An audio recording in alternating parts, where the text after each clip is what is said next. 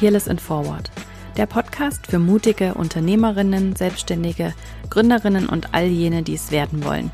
Ich bin Isabel und ich freue mich, dass du auch wieder mit dabei bist. Es gibt so viele inspirierende Gründungsgeschichten da draußen, von denen wir alle etwas lernen können. Und wenn wir damit auch nur unser Bild etwas gerade rücken können, davon, wie Erfolg tatsächlich aussieht und wie viele verschiedene Wege eigentlich dorthin führen. Denn die Anzahl Follower auf Instagram sagt oft eben nichts darüber aus. Deshalb spreche ich hier mit den ganz unterschiedlichsten erfolgreichen Frauen über ihre eigene Reise zur Selbstständigkeit, wie sie den Sprung geschafft haben, was ihre eigene Vision ist und wie sie diese gefunden haben. Wir sprechen über Herausforderungen, über gute und schlechte Entscheidungen, über gute Strategien und übers Scheitern. Und natürlich geht es auch immer darum, wie man es schafft, selbst den Mut aufzubringen, dieses Herzensprojekt endlich anzugehen und es nicht immer weiter aufzuschieben. Jede Woche gibt es hier also wertvolle Tipps von tollen, inspirierenden Frauen, die das bereits geschafft haben, wovon du vielleicht noch träumst. Doch bei einer Sache sind wir uns bisher alle einig gewesen, nämlich dass es sich lohnt, mutig zu sein. Heute spreche ich mit Alexandra Reinwart, der Bestseller-Autorin der Bücher Am Arsch vorbei geht auch ein Weg, Glaub nicht alles, was du denkst, das Leben ist zu kurz für später und ihrem neuen Buch Teil 2 von Am Arsch vorbei geht auch ein Weg, jetzt erst recht. Über die Anfrage von ihrem Verlag habe ich mich ganz besonders gefreut, denn ich bin selbst ein Riesenfan ihrer Bücher. Obwohl ich muss zugeben, dass ich im Buchladen ganz sicher an den Covern vorbeigehen würde, weil sie mich einfach so gar nicht ansprechen. Dafür sind die Inhalte voller Gold und voll mit ganz viel Lebensweisheiten. Alexandra lebt seit fast 20 Jahren in Spanien und hat schon die verschiedensten Jobs gemacht, bis sie schlussendlich zum Bücherschreiben kam. Neben ihrem bekanntesten Bestsellern hat sie noch zahlreiche weitere Bücher geschrieben und plant derzeit auch den Umbau und die Eröffnung eines Bed and Breakfast in Valencia. In unserem Gespräch geht es heute natürlich um ihr neuestes Buch, das seit Ende Oktober erhältlich ist. Wir sprechen aber auch über Langeweile und wo sie uns hinbringt, ganz besonders in diesen verrückten Zeiten, über die vielen Gründe, die wir finden, um etwas nicht zu tun und wie man es schaffen kann, sich diese so richtig am Arsch vorbeigehen zu lassen, darüber, was passiert, wenn wir uns wirklich zeigen und darauf vertrauen, dass wir trotzdem gemocht werden und was jede Selbstständige beherzigen sollte, wenn sie auf einen Erfolg hinarbeitet.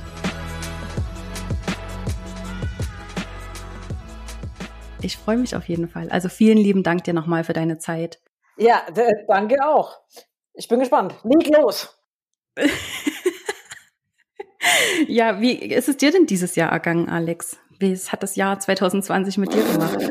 Ja, es ist wild. Ich glaube, das ist genauso wild wie bei allen, anderen auch. Ne? Also zwischen, ich habe ja auch ein, ich habe ein, ein, Kind, ein kleines Kind, ein Grundschulkind irgendwie. Ähm, insofern und ich bin in Spanien. In Spanien hat es ja hart getroffen. Mhm. Ähm, deswegen waren wir von März bis Juni, also wir waren drei Monate lang ja eingesperrt, tatsächlich zu Hause eingesperrt. Mhm. Und äh, wilde Zeiten, ne? Mhm. Also wirklich wilde Zeiten irgendwie. Und deswegen, das war irgendwie auch so ein bisschen das Argument irgendwie für das neue Buch, dass ich gesagt habe, irgendwie dieses, dieses, diese Idee von irgendwie am Arsch vorbei, ähm, ist ja eine Idee, dass man Unwichtiges oder was einen stört oder was einen eh nervt, weglässt. Und ich finde, das ist aktueller irgendwie denn je, gerade in diesen mhm. Zeiten. Und ist natürlich ein bisschen tougher, so, deswegen ist auch die Sprache im Buch ist ein bisschen kräftiger irgendwie als sonst. Aber, aber das Motto ist natürlich wirklich ähm, super aktuell. Deswegen habe ich es ja auch genannt, irgendwie jetzt erst recht. Ne? Mhm.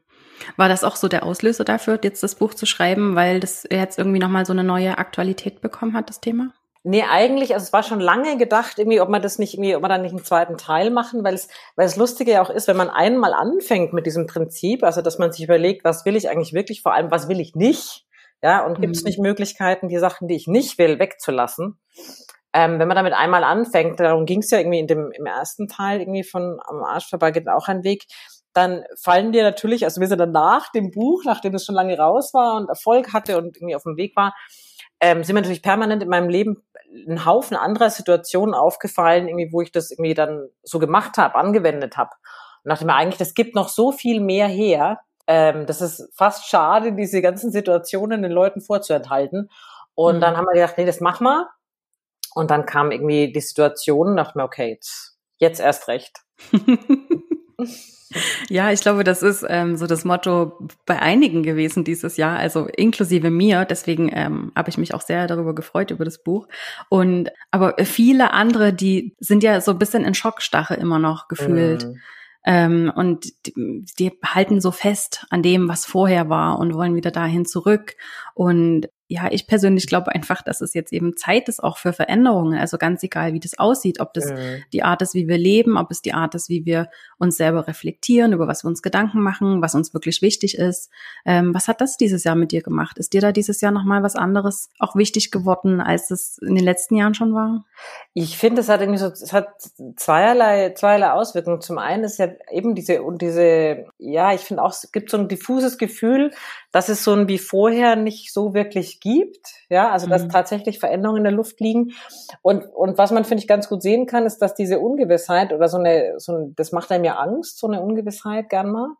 Und dass diese Angst irgendwie in manchen Menschen nicht gerade die besten Eigenschaften zum Vorschein bringt. Mhm. Und gleichzeitig zwingt sie uns aber auch irgendwie, ne, sich mit diesen ganzen Fragen zu beschäftigen, die wir vielleicht auch viel zu lange irgendwie nicht beachtet haben, ja, die man wie, wie so einen vollen Klamottenschrank, wo man irgendwie die Tür zumacht irgendwie und die Tür geht halt jetzt nicht mehr zu. Ja, also mhm. gerade solche Sachen, dieses, wie wollen wir leben und warum ist eigentlich alles so beschissen und wie ändert man das? Und auch so generell, die, wie wir die Welt sehen. Ja? Also warum, wie ist die Verteilung irgendwie ähm, auch von, von Geld auf der Welt irgendwie und warum muss das eigentlich so sein? Also ich finde, so ganz grundsätzliche Sachen kommen hoch, mhm. wo ich glaube, ja, wir müssen uns echt mit Sachen beschäftigen, die wichtig sind, tatsächlich wichtig sind.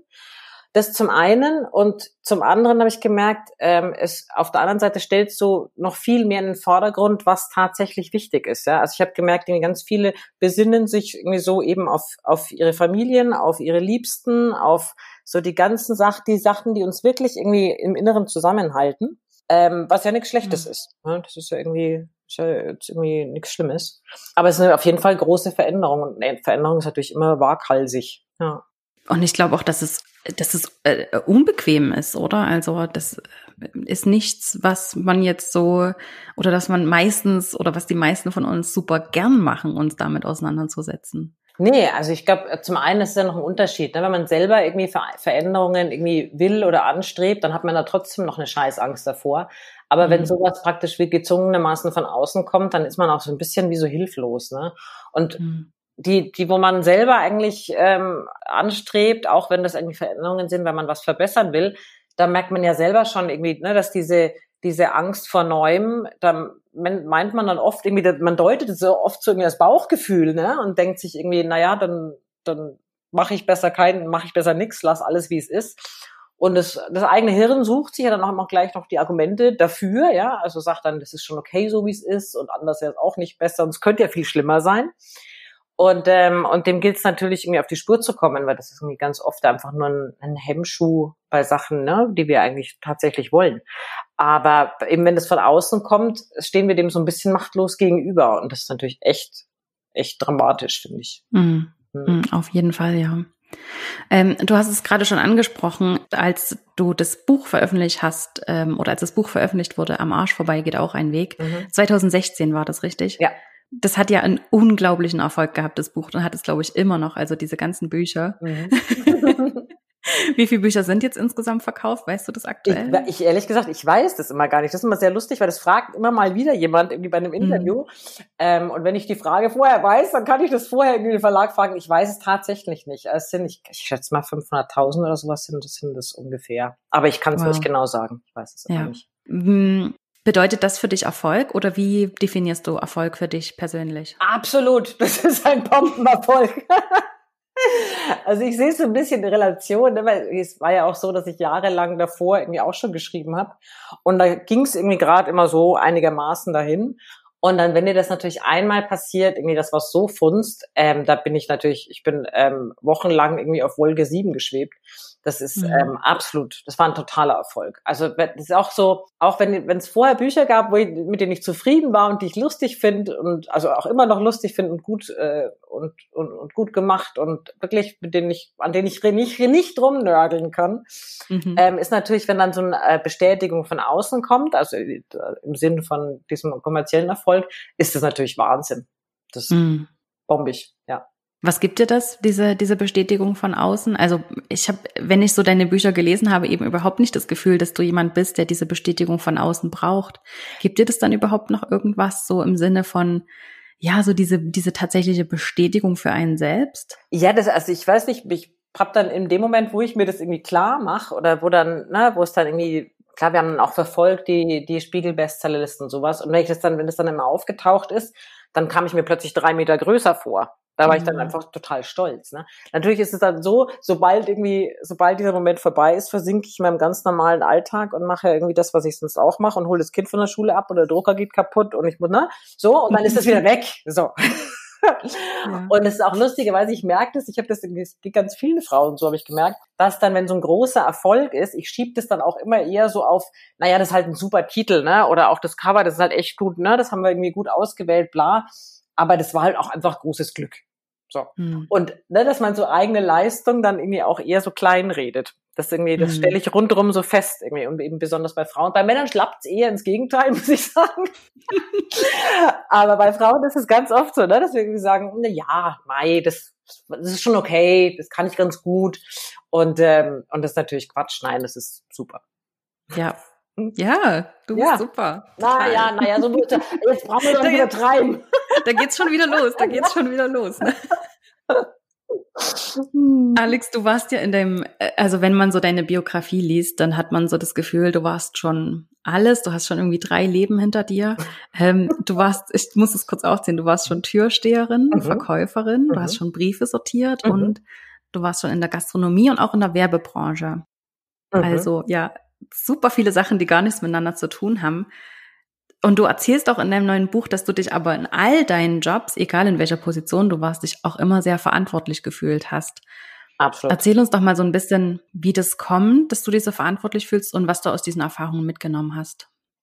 Ich glaube, das ist ganz oft ist das so eine so echt so eine Veranlagung. Also ich stelle es ne, auch eben um mich herum fest. Ähm, es gibt so Leute und da zähle ich mich dazu, die wenn die wenn irgendwo arbeiten und da ist es dann eben auch ganz egal wo, äh, dass die sich einfach verantwortlich für den Laden oder für was auch immer irgendwie fühlen. Also sofern das nicht irgendwie ein, äh, ein Konzern ist, wo sie ganz, ganz wenig Einfluss haben. Ja, also gerade das, wo mhm. ich war, das waren ja eher kleinere Betriebe, also auch die Werbeagentur. Ähm, aber es sind eher so ja, wo persönlicher Kontakt irgendwie ist und klar, Gastronomie sowieso. Und egal, um was es da ging, irgendwie, da fühlst du dich immer für alles verantwortlich. Und natürlich für, ne, für Arbeitgeber ist wohl jemand natürlich top. Das ist natürlich mhm. fantastisch. Weil ich war immer drum bemüht, irgendwie, dass alle zufrieden sind und alle happy sind. Ähm, und das ist natürlich irgendwie, ne, egal wo du dann, wo du dann aufschlägst, irgendwie das, äh, das wird dann schon auch gewürdigt. Das wird auch gern ausgenutzt, sowas. Aber ähm, das ist, glaube ich, eher ein Plus. Also ich auch, ich merke das, ne, wenn, wenn ich irgendwo bin und stell fest, irgendwie diejenige, die mir da irgendwie, mit der ich jetzt arbeite, die ist da so, das ist natürlich ein totaler Traum. Weil mhm. egal was ist, ja, die versucht alles. Mhm. Und ob das jetzt irgendwie ist, dass du einen, einen, freien Platz in der Kneipe kriegst oder dass du zufrieden mit einem Konzept bist oder dass du irgendwie, ne, ist ganz egal. Und, und da bin ich auch so. Und das, aber es birgt eben die Gefahr, ne, dass irgendwie, dass gerade wenn man sich schwer tut, damit auch mal Nein zu sagen, dass das ausgenutzt wird. Mhm. Aber da, da, dazu sind wir ja groß, dass wir irgendwie daran noch was ändern können. Und wie ist es dann tatsächlich gekommen, dass du zum Bücherschreiben gekommen bist? Ja, das war ganz lustig, weil ich habe eigentlich eben, ich war in der Werbung und dann, da war ich auch schon lange in Spanien. Und dann war 2008 war doch irgendwie große Krise. Mhm. Und dann war es, dann ging es so in der Werbung, ne, weil es war plötzlich wie so ein Wasserhahn, der zugedreht wurde. Es gab nichts mehr, es gab keine Jobs mehr. Und, ähm, und dann war irgendwie so ein bisschen die große Ratlosigkeit. Und just in der Zeit kam ein Freund von mir zu Besuch. Und der hatte damals irgendwie so ein kleines Buchprojekt, so abgemacht mit einem Verlag, irgendwie so Wörter erfinden. Und hat gesagt, mach doch da mit. Und dann habe ich da einfach mitgemacht und habe das probiert und es ging noch ein bisschen zäh, ja, sowas muss man ja üben, sich so das Hirn ein bisschen zu verrenken. Und, ähm, und dann hatte er noch ein Buchprojekt und das ging dann so dahin und also ich wusste schon, dass irgendwie prinzipiell also Schreiben das liegt mir, ja, das, das weiß ich schon, das, ich war immer so Deutschlehrers Liebling. Aber, aber das dann irgendwie in Form zu gießen, das hat dann, haben wir da so ein bisschen geprobt, gemacht. Und dann, und dann habe ich das erste eigene Projekt angefangen und das ging dann auch gleich ganz gut. Also insofern, hat sich ganz gut irgendwie so ergänzt dann plötzlich. Es war auch wie so ein Zufall, ne, dass in der Zeit, genau in der Zeit irgendwie das dann sich ergeben hat. Mhm. Und ähm, ich musste da insofern äh, fast bisschen zu wenig tun dafür. Das hat sich tatsächlich irgendwie ergeben. Also war im Prinzip auch so eine Krisensituation, so wie wir sie mhm. heute haben, ähm, in anderer Form natürlich, in ganz anderer Form. Aber bis mhm. letztes Jahr haben wir noch gedacht, äh, die Finanzkrise war eine ganz, ganz große, schlimme Aha. Krise. Nimm das. Und aus dieser, aus dieser Krisensituation heraus, aus dieser, ja, wie, wie, wie hast du dich gefühlt in dem Moment? Also du warst, da hast deinen Job verloren und warst ja, ich war noch, verzweifelt oder einfach so ein bisschen so, ach ja, dann gucken wir jetzt, was weitergeht. Ja, ich war noch das? relativ unbeschwert, ehrlich gesagt. Das, glaube ich, nimmt mhm. im Alter auch zu, dass man da irgendwie ängstlicher wird ein bisschen. Ne? Also ich hatte immer noch so ähm, die feste Überzeugung, irgendwie wird es schon werden. Ja, Und wenn es irgendwie, wenn die Werbung halt kein Geld mehr hat, mein Gott, dann gehe ich halt wieder irgendwie in die Kneipe arbeiten. Mhm. Also da, da war ich noch so ein bisschen relaxter. Das wäre, glaube ich, heute anders. Also ich merke das irgendwie, ne, dass je, je mehr Jahre irgendwie dazukommen, desto vorsichtiger wird man eigentlich. Also auch generell, ne, dann kann er nach Spanien auswandern. Das war jetzt mir auch kein, kein Ziel oder sowas, sondern ist auch irgendwie so passiert. Hm. Das hat lustigerweise, hat irgendwie mein Bruder hat mal irgendwie überlegt, ob er das nicht auch macht und hat gesagt, ja, ich überlege irgendwie, ne, na, auszuwandern und so. Und dann habe ich extrem Vorhaltungen gemacht und habe gesagt, was, du kannst die Sprache nicht, du hast keinen Job, irgendwie, wie stellst du dir das vor? Und dann habe ich mir dann später so überlegt, mein Gott, das war bei mir genauso. Ne? Mhm. Das, da wäre ich aber heute ein bisschen vorsichtiger. Wobei es eigentlich Quatsch ist, weil es eigentlich genau diese, diese Glaube dran ist, dass es wird schon gut werden, der irgendwie echt gut funktioniert, den wir brauchen. Mhm. Kriegt man nicht so mit auch mit zunehmendem Alter trotzdem auch mehr so diese Selbstsicherheit, dass man auch selber, also dieses Selbstvertrauen, dass man sich selber eben auch vertrauen kann, dass man schon auch eine Lösung finden wird, egal was da jetzt kommt? Ich finde, man weiß viel, viel besser, was man kann und was man nicht kann, ne? oder was einem gut tut und was einem nicht gut tut. Das, die Sachen weiß man viel besser. Mhm. Ähm, aber so ein bisschen ängstlicher, finde ich, wird man schon. Also das, ähm, da eben genau diese, diese Unbeschwertheit, die jetzt jemand mit irgendwie 20 hat, mhm. ähm, die habe ich nicht mehr. Also das, mhm. ne, ich, vielleicht liegt auch daran, dass ich jetzt irgendwie mehr zu verlieren habe und ne, ich habe ein kleines Kind und hatte sowas. Ähm, aber aber das, ich bin dann schon, wägt da viel mehr ab mhm. als in früheren Jahren. In deinem neuen Buch, ich durfte das ja schon lesen und ich habe das auch an einem Nachmittag auf einen Rutsch Ach, gelesen. okay. Also so ging es mir, ich muss ganz ehrlich mit all deinen Büchern, aber ich muss ganz, ganz ehrlich sein, ich muss das mhm. an der Stelle nochmal sagen. Und ich habe das eben auch der Kollegin beim Verlag schon gesagt, mhm. die, die Cover Mhm. An den Covern wäre ich einfach komplett vorbeigegangen in der Buchhandlung. Die sprechen ja? mich persönlich überhaupt nicht Echt? an. Ja. Das ist ja lustig. Und ähm, ich bin tatsächlich erst so letztes Jahr oder vor zwei Jahren auf deinen Namen aufmerksam geworden und habe mir dann halt mal so ein Buch bestellt, weil mhm. ich gedacht habe, okay, dann muss ich es jetzt halt mal lesen. Und äh, war total begeistert und habe eben jetzt auch letzten Sonntag das neue Buch wirklich so in einem Rutsch durchgelesen. Bin damit eben Kaffee machen gegangen und habe es weitergelesen und so, einfach weil ich nicht aufhören konnte. Und in diesem Buch sagst du einfach so viele gute Sachen. ja, das freut mich. Wirklich. Also, ähm, was du eben vorhin gesagt hast, die Sprache ist so ein bisschen ähm, fester, so ein bisschen direkter geworden und das gefällt ja. mir sehr, sehr gut. Unter anderem sagst du eben auch, dass das ist so ein Zitat aus dem Buch, die Langeweile geht Wege, da kommt die Absicht gar nicht hin. Mhm. Und das hat sehr, sehr mit mir resoniert. Was, was genau bedeutet das für dich? Und was bedeutet es vielleicht auch jetzt in der Situation? Ich finde es mir ist ja eben zuerst irgendwie beim Kind aufgefallen ähm, und habe das dann irgendwie aber auch gemerkt, dass es bei mir auch so ist, dass dass es ganz oft so ist. Ähm, man kann natürlich, ne, kann man irgendwie ähm, sich was vornehmen, Pläne machen, bla. Aber genau diese dieses Nichtstun und zwar dieses Nichtstun, ohne dass man im Hinterkopf hat, ich muss jetzt noch, also ne, die Wäsche machen und irgendwie das Mail schicken und blablabla, sondern dieses, dieser komische Zustand, also ich vergleiche das immer so ein bisschen mit diesem Zustand in den Sommerferien, wenn man sich da irgendwie dran erinnern kann, wie früher Sommerferien waren, das ist ja inzwischen irgendwie auch alles anders, mhm. so dass man, ne, ähm, dass man gar nicht mehr weiß, welcher Wochentag ist und man weiß auch gar nicht so recht, was mit sich anzufangen. Eben, es ist keine Schule und es ist nichts ausgemacht. Und wenn man sich so denkt, ich könnte ja mal, und dann verliert man sich in, in irgendwas und, ähm, und merkt gar nicht, dass der Tag rum, rumgeht dabei. Das sind so Stimmungen oder das sind so Situationen, ich finde, da kommt am wahnsinnig viel dabei raus. Also das ist so, da connectet man so ein bisschen mit sich selber wieder, ohne dass man permanent mit irgendwas anderem abgelenkt und beschäftigt ist. Ähm, ich finde das wahnsinnig toll. Das ist irgendwie auch was, was man auf Zugfahrten hat. Ich vermisse das auch wahnsinnig, irgendwie seit es ja Mobiltelefone gibt, irgendwie, also Smartphones und Handys und Tablets und ich weiß nicht was. Ich kannte das früher, ich musste jedes zweite Wochenende mit, meinem, ähm, mit dem Zug fahren, irgendwie, seit ich sieben bin, zu meinem Vater. Mhm. Und, ähm, und da war immer diese Zugstrecke, das war immer da am Fenster sitzen und rausgucken. Und dann fliegt da die Welt vorbei und dann wirst du ja wie so ein bisschen bedeppert und mhm. kommst in so fast einen meditativen Zustand. Und klar, seit es irgendwie jede Menge Formen der Ablenkung gibt, macht man das dann doch und ne, oder arbeitet noch schnell was oder bla. Aber das ist eigentlich genau irgendwie diese, ich weiß nicht, diese Stimmung, die wahnsinnig zuträglich für einen ist, die, die einen auch so ruhig macht. In, mhm. Ich finde das irgendwie, ich vermisse das fast ein bisschen. Mhm. Ja, also ich ja, also ich denke sogar, man sollte sich das wie bewusst auch vornehmen, diese Momente auch immer wieder zu schaffen. Ich meine, jetzt während dem Lockdown und auch jetzt im Herbst äh, mit den neuen Lockdowns haben wir ja vielleicht schon Gelegenheit dazu, aber eben auch viel Gelegenheit, uns trotzdem abzulenken. Und vor allem in der Selbstständigkeit habe ich so das Gefühl, dass uns das sehr, sehr gut tun würde, wenn wir uns bewusst diese Zeit nehmen, um diese Langeweile überhaupt aufkommen zu lassen. Weil wenn ich so zurückdenke, ich bin jetzt seit sechs Jahren etwa selbstständig oder fünfeinhalb, ja. effektiv hätte ich wahrscheinlich nie Langeweile gehabt. Also mhm. mir wäre immer irgendwas eingefallen, was ich noch tun könnte. Und mhm. ähm, deswegen nehme ich mir einfach immer so einen Tag in der Woche, in dem ich mir keine Termine nehme, ähm, in dem ich meinen Laptop am besten gar nicht anmache, sondern einfach gucke, worauf habe ich heute Lust, worauf mit möchte ich mich mal beschäftigen, um so ein bisschen in dieses Gefühl zu kommen und um neue Sachen auszuhacken, um, um irgendwo hinzukommen, wo mich eben die Absicht nicht hinbringen würde. Ja, ja.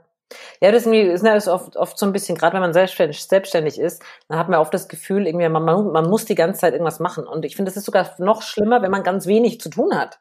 Ja, also wenn irgendwie gerade irgendwie, keine Ahnung, es sind keine Aufträge da, es gibt nichts zu machen, dann muss ich jetzt schnell, dann muss ich jetzt irgendwie machen, machen, machen, irgendwas muss ich tun. Das ist dann mhm. manchmal sogar ein bisschen ähm, vollkommen sinnlos eigentlich. Ja, ja, ja aber absolut. man braucht auch das Gefühl irgendwie, dass man was macht. Und dann muss man sich irgendwie auch, ähm, gerade dann besonders, und wenn es irgendwie festgelegte Zeiten sind, ne, oder wie du so einen Tag irgendwie, wo man sagt, irgendwie, jetzt schalte ich das ab irgendwie und versuche irgendwie tatsächlich gar nichts zu machen. Mhm. Das ist irgendwie ganz wichtig für die Regeneration und für irgendwie, für, für ja, für dieses überhaupt den Kopf wieder aufzumachen. Ne? Ja, mhm. ja, genau. Dass ja. überhaupt Kreativität wieder passieren kann, oder? Im, ja. Alltag kann das nur schwierig. Genau. Wie hast du das gemacht? Ähm, wie, wie, schreibst du deine Bücher? Schließt du dich dann ein oder machst du eine ganz Struktur? Wie machst du das? Ich habe also ich, ich habe immer so ein Konzept, ich schiebe alles so lang raus wie irgendwie möglich. Ja, ich, ich habe da aber permanent ein schlechtes Gewissen währenddessen, mhm. weil ich so lange rausschieb und dann irgendwie drückt echt die Zeit und dann habe ich irgendwie, dann, dann setze ich mich in der Früh um, na, wenn es Kinderschule ist, dann bin ich wieder da um neun und dann sitze ich von, von neun bis vier oder sowas am Schreibtisch. Mhm. So mit Pausen, kleinen, aber das ist dann so, dann wird runtergerackert. so. Ja. Aber während der ganzen Zeit halt irgendwie, in der ich ein schlechtes Gewissen habe und gar nichts mache, ähm, in der kommen natürlich auch die ganze Zeit ähm, so ne, immer mal wieder Ideen, was dann noch, was da noch mit rein soll und wie man das machen könnte. Aber das ist so, ein, so eine Zeit, in der irgendwie das alles so gesammelt wird in meinem Hirn. Und wenn es dann rauskommt, das ist dann recht komprimiert. Mhm. mhm. Ja, ich habe auch ähm, bei ganz vielen Dingen so lange ein Motivationsproblem, bis ich ein Zeitproblem kriege. Ja, aber es hat sich bewährt. ja, ich, ich mache da so ein bisschen Selbstbeschiss auch. Ich rede mir dann ein, irgendwie, dass ich halt echt nur unter Zeitdruck gut arbeiten kann, aber das ist ein totaler Quatsch. Ich, ich schieb's einfach raus. Das ist irgendwie, ähm, das ist äh, Prokrastination at its best, glaube ich, meine Kernkompetenz. rausschieben. Aber Mai, das, äh, aber bis jetzt funktioniert's ja, ne? Toi, toi, toi. So nach dem Konzept. Also insofern sehe ich da auch keinen keine Veranlassung, was dran zu ändern. Finde ich gut, finde ich sehr gut. Ähm, du schreibst eben auch in deinem Buch, ähm, dass wir uns ja äh, selbst auch ganz, ganz viel selber verbieten, weil wir ständig mhm. Begründungen dafür finden, irgendwas nicht zu machen. Mhm. Entweder weil es uncool ist oder peinlich oder wegen Tradition. Ja.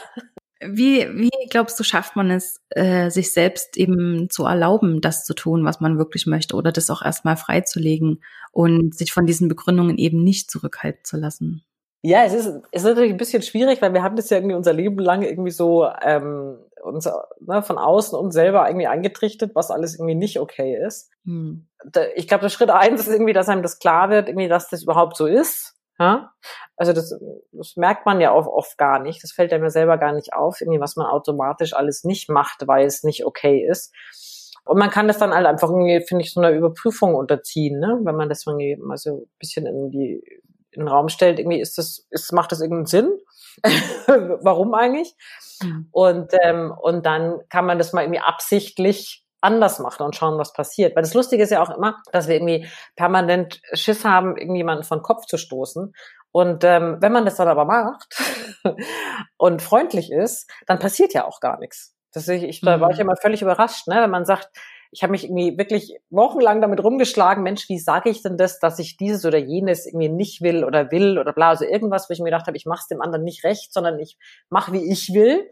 Mhm. Und dann macht man sich da einen Mordskopf und äh, überlegt sich auch noch, wie man was sagt und dann sagt man's und ist freundlich und dann schaut dann nur jemand an und sagt, okay. so, Hä? Das war's jetzt? Ja. Und ist so ganz verdutzt, dass das eigentlich gar nicht so ein großes Ding ist. Ne? Das ist mir ganz wichtig. Hast du ein Beispiel, an dem du das äh, gerade nochmal erklären könntest? Ja, also, ich, also mir ist es aufgefallen, zum Beispiel auch im Job. Also ich habe, ne, in der, wie ich in der Werbung gearbeitet habe, ich war irgendwie jemand, der wahnsinnig gern also gern eben überhaupt nicht, aber wahnsinnig oft so Gefallen übernommen hat. Ne? Also ob jetzt nicht nur vom Chef, sondern auch von Kollegen, wie kannst du noch und könntest du und Mensch, und jetzt müsste man. Und ich war immer so, ja, okay, komm. Ne? Weil ich fand es irgendwie so mhm. blöd, mhm. Nein zu sagen. Also ich wäre mir irgendwie blöd vorgekommen.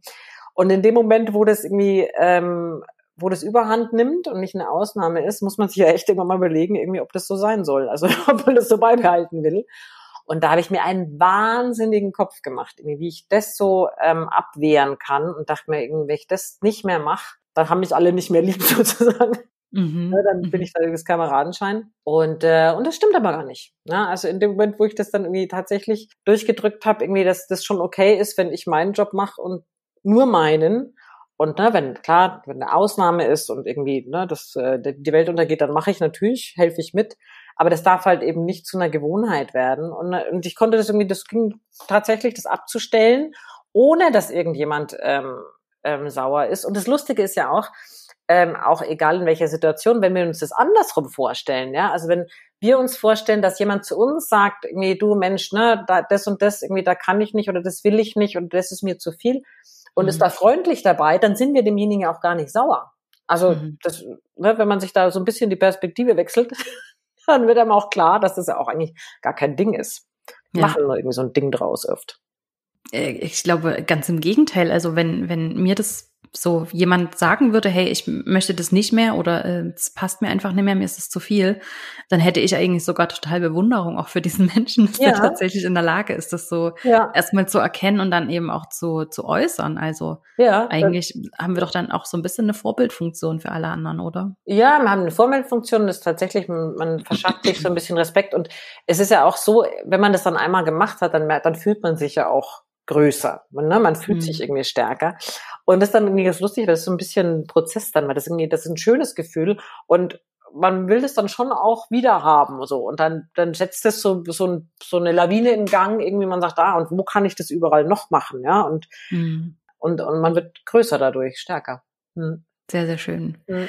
Ich möchte gerne auch noch auf einen anderen Punkt eingehen, äh, den du in deinem Buch auch ansprichst, den ich auch ähm, super interessant und super schön finde dieses ganze Thema, sich selbst wirklich zu zeigen und eben auch darauf zu vertrauen, dass man trotzdem gemocht wird. Also, dass es wirklich sicher ist, man selbst zu sein. Mhm. Du erzählst es so schön am Beispiel deiner Freundin Anne, die du trotzdem magst, auch wenn sie davon überzeugt ist, dass man sich von Licht ernähren kann. Ja, und äh, das ist ja, ähm, das könnte man ja auch so vieles übertragen. Also das äh, gerade aktuell ist das so mit politischen Meinungen, mit mhm. mit ähm, Aktion, mit Aktivismus ist es ja eigentlich ganz, ganz ähnlich. Ja, wie, wie, wie schafft man das?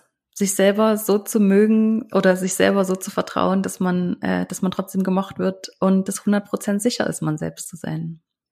Ich glaube, es hilft, es hilft gar nichts. Man muss das irgendwie ausprobieren. Also man kann sich natürlich nie irgendwie total sicher sein. Ich habe irgendwie, es gibt zum Beispiel auch eine Art, wenn ich zum Beispiel irgendwas zugebe, was mir jetzt irgendwie unangenehm ist, irgendwie zuzugeben, sagen wir mal irgendwas ganz Kleines. Ja, also ich mhm. finde eben, ich habe es irgendwie im Buch, habe ich das Beispiel irgendwie Promis unter Palmen. ja, ich habe das geguckt, irgendwie war begeistert. Das kann man jetzt, also bei mir im Freundeskreis guckt das sonst keiner, ja. Mhm. In dem Moment, wo ich irgendwie so was Kleines zugebe, irgendwie so ein irgendein Quatsch und ähm, und äh, es reagiert jemand darauf in einer Art und Weise irgendwie, wie soll ich sagen, die dann schon verletzend ist, ja. Also, hä? Und wieso kannst du das? Oder wieso machst du so? Oder ähm, auf eine Art und Weise, die irgendwie, die mir nicht gefällt. Ich bin da inzwischen auch ganz ehrlich irgendwie und sag sofort, au!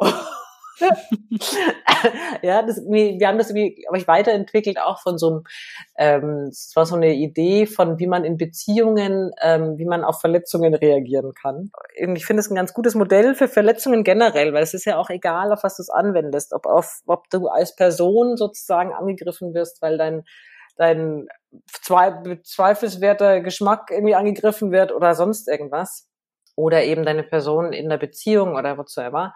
Mhm. Äh, immer wenn du das Gefühl hast, irgendwie, das ist verletzend, man mhm. merkt es ja auch gleich, so ist es ja nicht, ähm, kann man ganz laut ausschreien. ähm, weil das merkt dann auch der andere, merkt dann in dem Moment, oh, okay, ja, und ist ein bisschen irritiert und damit ist so ein bisschen die Spannung raus. Ähm, ich finde das immer ganz gut, wenn man das sofort irgendwie sagt, irgendwie so, oh Gott, jetzt, ne, mach mich halt, mach halt nicht, dass ich mich so schlecht fühle. Ähm, ich finde es immer ganz gut, wenn man das gleich sagt. Und dann, dann ist auch alles gut. Also es hat sich war noch nie eine Situation, die dann irgendwie blöd geworden wäre oder sowas. Ganz im Gegenteil. Und eben, wenn man das irgendwie, wenn man das macht, wenn man irgendwie alle möglichen Sachen zugibt, zum einen geben dann die anderen Leute ja auch Sachen zu, so ist es ja nicht. Mhm. Und, und, zum anderen, ähm, wenn man dann eben trotzdem angenommen wird und alle lieb haben, genauso wie vorher, dann, ja, dann, dann fühlt man sich tatsächlich ne, geliebter. Also nicht nur irgendwie dieses, diese, diese Fassade, die man so mit sich rumträgt oder das Bild, das man abgeben will, sondern tatsächlich man selber. Also mhm. auch, man kann zum Beispiel auch, finde ich, irgendwie schlechte Gefühle zugeben, ne? Oder sagen, Mensch, und da war ich total neidisch oder irgendwie, irgendwie so, man kann auch Sachen zugeben, die irgendwie, die nicht rühmlich sind für einen selber. Ja. Und, ähm, und man wird aber dann gemocht. Das ist irgendwie total schön. Mhm. Kannst nur empfehlen. Ja, absolut. ähm, ähm, ich verfolge eben seit Jahren auch die Arbeit von der Brene Brown aus mhm. den Staaten. Äh, die hat ja viel zu diesem Thema geforscht, ähm, Verletzlichkeit und Courage und Ver wann Verbindungen tatsächlich entstehen. Und die sagt es ja auch, dass in dem Moment, wo wir uns verletzlich zeigen. Und das ist ja eigentlich sowas, oder? Wenn du zugibst, dass du mhm. Promis unter Palmen guckst, dann machst du dich ja auch nur um ganz klein, aber machst du dich ja trotzdem angreifbar, nämlich genau für diese Kommentare und für diese, für diese Verurteilung auch von mhm. außen. Aber das ist eben auch der Moment, wo echte Verbindungen entstehen können, wo man genau. das Gefühl hat, man lernt den anderen einfach nochmal ganz anders kennen und kann ganz anders auch Verständnis für den haben und kann den ganz anders sehen. Und ich finde es super schön, dass du das so an so wundercoolen, wunderschönen, coolen Beispielen äh, nochmal erklärt hast. Noch eine andere Sache, Alex. Dein äh, Bed and Breakfast Projekt in Valencia. Oh, Wie dir, läuft das? Es ist Wahnsinn. Ich warte seit Februar 2018. Da habe ich irgendwie die, die Lizenz eingereicht für die, ähm, also die Genehmigung für die Renovierung und das Projekt. Mhm. Und seitdem warte ich. Ne? Also wir sind, wie gesagt, in Spanien. und alles dauert ein bisschen länger. Inzwischen wird es ein bisschen arg lang. Es ähm, mhm. hat mir einen Haufen weiße Haare beschert. Also wir mussten dann, haben zwischendurch Bescheid gekriegt, wir müssen irgendwie in den Plänen dieses ändern und jenes ändern. Das haben wir auch gemacht. Und jetzt warten wir aktuell wieder irgendwie, ob jetzt die Änderungen so okay sind. Und das dauert alles viel länger als gedacht. Und am Anfang habe ich gedacht, ja, nee, also wenn das jetzt nicht klappt, irgendwie, dann schmeiße ich alles wieder hin. Aber mhm. tatsächlich ist es so ein bisschen meine Lektion in Geduld. Das ist irgendwie was, was ich überhaupt nicht habe. Und äh, musste wie so ein bisschen den Chip im Kopf ändern. Ne? Also so, das wird schon, ich lasse es einfach vor sich hin warten und irgendwann wird's schon. Und das ist jetzt so, ähm, wie soll ich sagen, mein Dalai Lama-Moment irgendwie mit diesem Ding. Aber ich habe es nicht aufgegeben. Es, irgendwie, es ist halt, läuft anders als gedacht. Also auf jeden Fall viel langsamer als gedacht. Mhm. Aber ich bin immer noch der Überzeugung, irgendwann wird's. Sehr, sehr cool. Ja. Ja, ich freue mich dann schon auf das Buch zu diesem Thema. Ey, ein Buch über Baustellen, das will kein Mensch lesen, ich sag's dir. Nein, Drama. aber über Geduld. Also ich ähm, glaube, dass das für viele sehr hilfreich wäre. Ja, da hat's mich auch echt am rechten Fuß erwischt. Also es ist irgendwie, ne, wenn jemand gesagt hätte, wenn das, wenn das ähm, die Stadt gesagt hätte, ja, kein Problem, Sie müssen dafür nur 3000 PDFs erstellen. Ich sage, ist gar kein Problem, mache ich. Mhm. ja, aber dieses, ja, du musst einfach zwei Jahre warten, das ist, treibt mich die Decke hoch. Aber gut. Das glaube ich. Das glaube ich gern. Hilft ja nichts. Hilft ja nichts, ja. Noch eine letzte Frage, die ich habe an dich, Alex. Meine Kundinnen und meine Hörerinnen vom Podcast sind ja alles junge und mitteljunge Frauen, die sich mhm. selbstständig machen oder machen wollen. Und gibt es was, was du denen noch mit auf den Weg geben würdest? Jetzt so aus deiner Erfahrung, aus deiner eigenen mehr oder weniger selbstständigen Arbeit, was würdest du denen mitgeben? Ich finde es schon total bewundernswert, irgendwie, wenn es, ähm, wenn es überhaupt so ist, dass sich jemand dazu entschließt, ja, zu irgendwo, ob sich selbstständig machen, irgendein Projekt machen, whatsoever ich finde das wahnsinnig großartig, weil eben genau de, einem ja oft diese Sachen ähm, im Weg stehen, dieses, ähm, dass man sich so Gründe sucht, warum was nicht funktioniert und sowas. Mhm. Ähm, und wenn man das überwunden hat, finde ich, dann ist man echt, dann ist man echt bereit irgendwie für genau dieses, dass man alles probiert. Also ich mag, möchte es nur irgendwie auch sagen, dass ähm, auch wenn was nicht funktionieren sollte zum Beispiel oder sich als Riesenfehler rausstellt oder ne, es läuft einfach nicht irgendwie wie geplant, dann kann man immer sagen, aber ich habe alles versucht, dass es funktioniert. Und das ist ein wahnsinnig mhm. gutes Gefühl und ist eine wahnsinnig tolle Sache. Das ist tausendmal besser, als zu sagen, nee, ich versuch's lieber nicht, weil. Und, mhm. ähm, und deswegen, ich möchte auch nur Mut machen, dass irgendwie, ne, egal ob was jetzt gut rausgeht oder mittel rausgeht oder schlecht rausgeht, wenn man das tatsächlich angreift und sagt, ich tue aber alles dafür, dann ist das Resultat auf jeden Fall gut. Mhm. Sehr, sehr cool, danke. Und noch eine allerletzte Frage. Ja. ähm, weil ich mir selber gerne auch immer wieder an die Nase greife dafür und das in dem Podcast einfach so ein bisschen mehr etablieren möchte, dass wir eben auch über die Sachen reden, die eben nicht so gut laufen. Jetzt hast du schon mhm. von deinem Bed and Breakfast Projekt erzählt, was mhm. ähm, sich äh, sehr viel länger zieht als ursprünglich geplant. Gibt es noch irgendwas, was du teilen könntest, möchtest, was du mal so richtig verkackt hast, was so richtig in die Hose gegangen ist, von dem du vielleicht was gelernt hast und von dem wir auch was lernen könnten? Ich glaube nicht, dass da jemand anders was daraus lernen kann. Es kann nicht mal ich was daraus lernen, weil was ich so richtig verkackt habe, ähm, sind ein Haufen Buchprojekte. Also du musst dir vorstellen, irgendwie, dass jetzt, wenn wir jetzt am Arsch vorbei über diese Nummer reden, was ein super Bestseller geworden ist, ähm, Gott sei Dank. Ich habe vorher, ich habe daheim Regal, ein Bücherregal, das ist, jetzt warte mal, ich schaue hier hoch, das sind so Billy-Regale. Ich habe hier ungefähr vier so ähm, Billies nebeneinander und da ist eine komplette Reihe durch. Das sind hier bestimmt vier Meter. Ähm, das sind alles Bücher, die ich geschrieben habe und an denen ich mitgeschrieben habe. Und wenn ich dir jetzt irgendwie rauspick, was davon ein totaler Reinfall war, da kann ich dir sofort irgendwie ein, zwei Regalfächer irgendwie präsentieren. ja, das irgendwie, das ist so. Es weiß kein Mensch, warum, warum was nicht funktioniert hat oder warum das nicht, ne? Das ist halt so. Und deswegen, ne, ich kann auch nichts draus lernen. Gut, ein paar Sachen will ich vielleicht nicht mehr machen, aber ein paar Sachen ist mir auch ein Rätsel, wieso das nicht funktioniert. Ähm, das ist halt so. Und ich glaube, das Einzige, was ich daraus lernen kann, ist, oder was vielleicht allgemeingültiger ist, ist, dass es gibt einfach ähm, auf der einen Sache, die funktioniert hat, der gegenüber stehen auch einfach drei Billigregale von Dingen, die nicht funktionieren.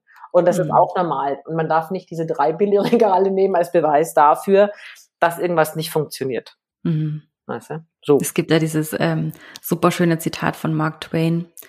Erfolg ist es, von Misserfolg zu Misserfolg zu gehen und dabei seinen Enthusiasmus nicht zu verlieren. Schön. ja, absolut. Den schließe ich mich an. Mhm. Alex, ich danke dir von Herzen für dieses wundervolle Gespräch. Ja, ich bedanke mich. Es hat gar nicht wehgetan. Sehr schön. Das freut mich.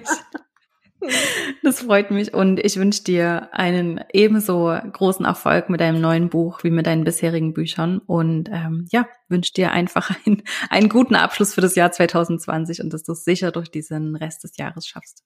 Ja, danke dir gleichfalls. Ich drücke die Däumchen und toi toi toi. Danke dir. Tschüss.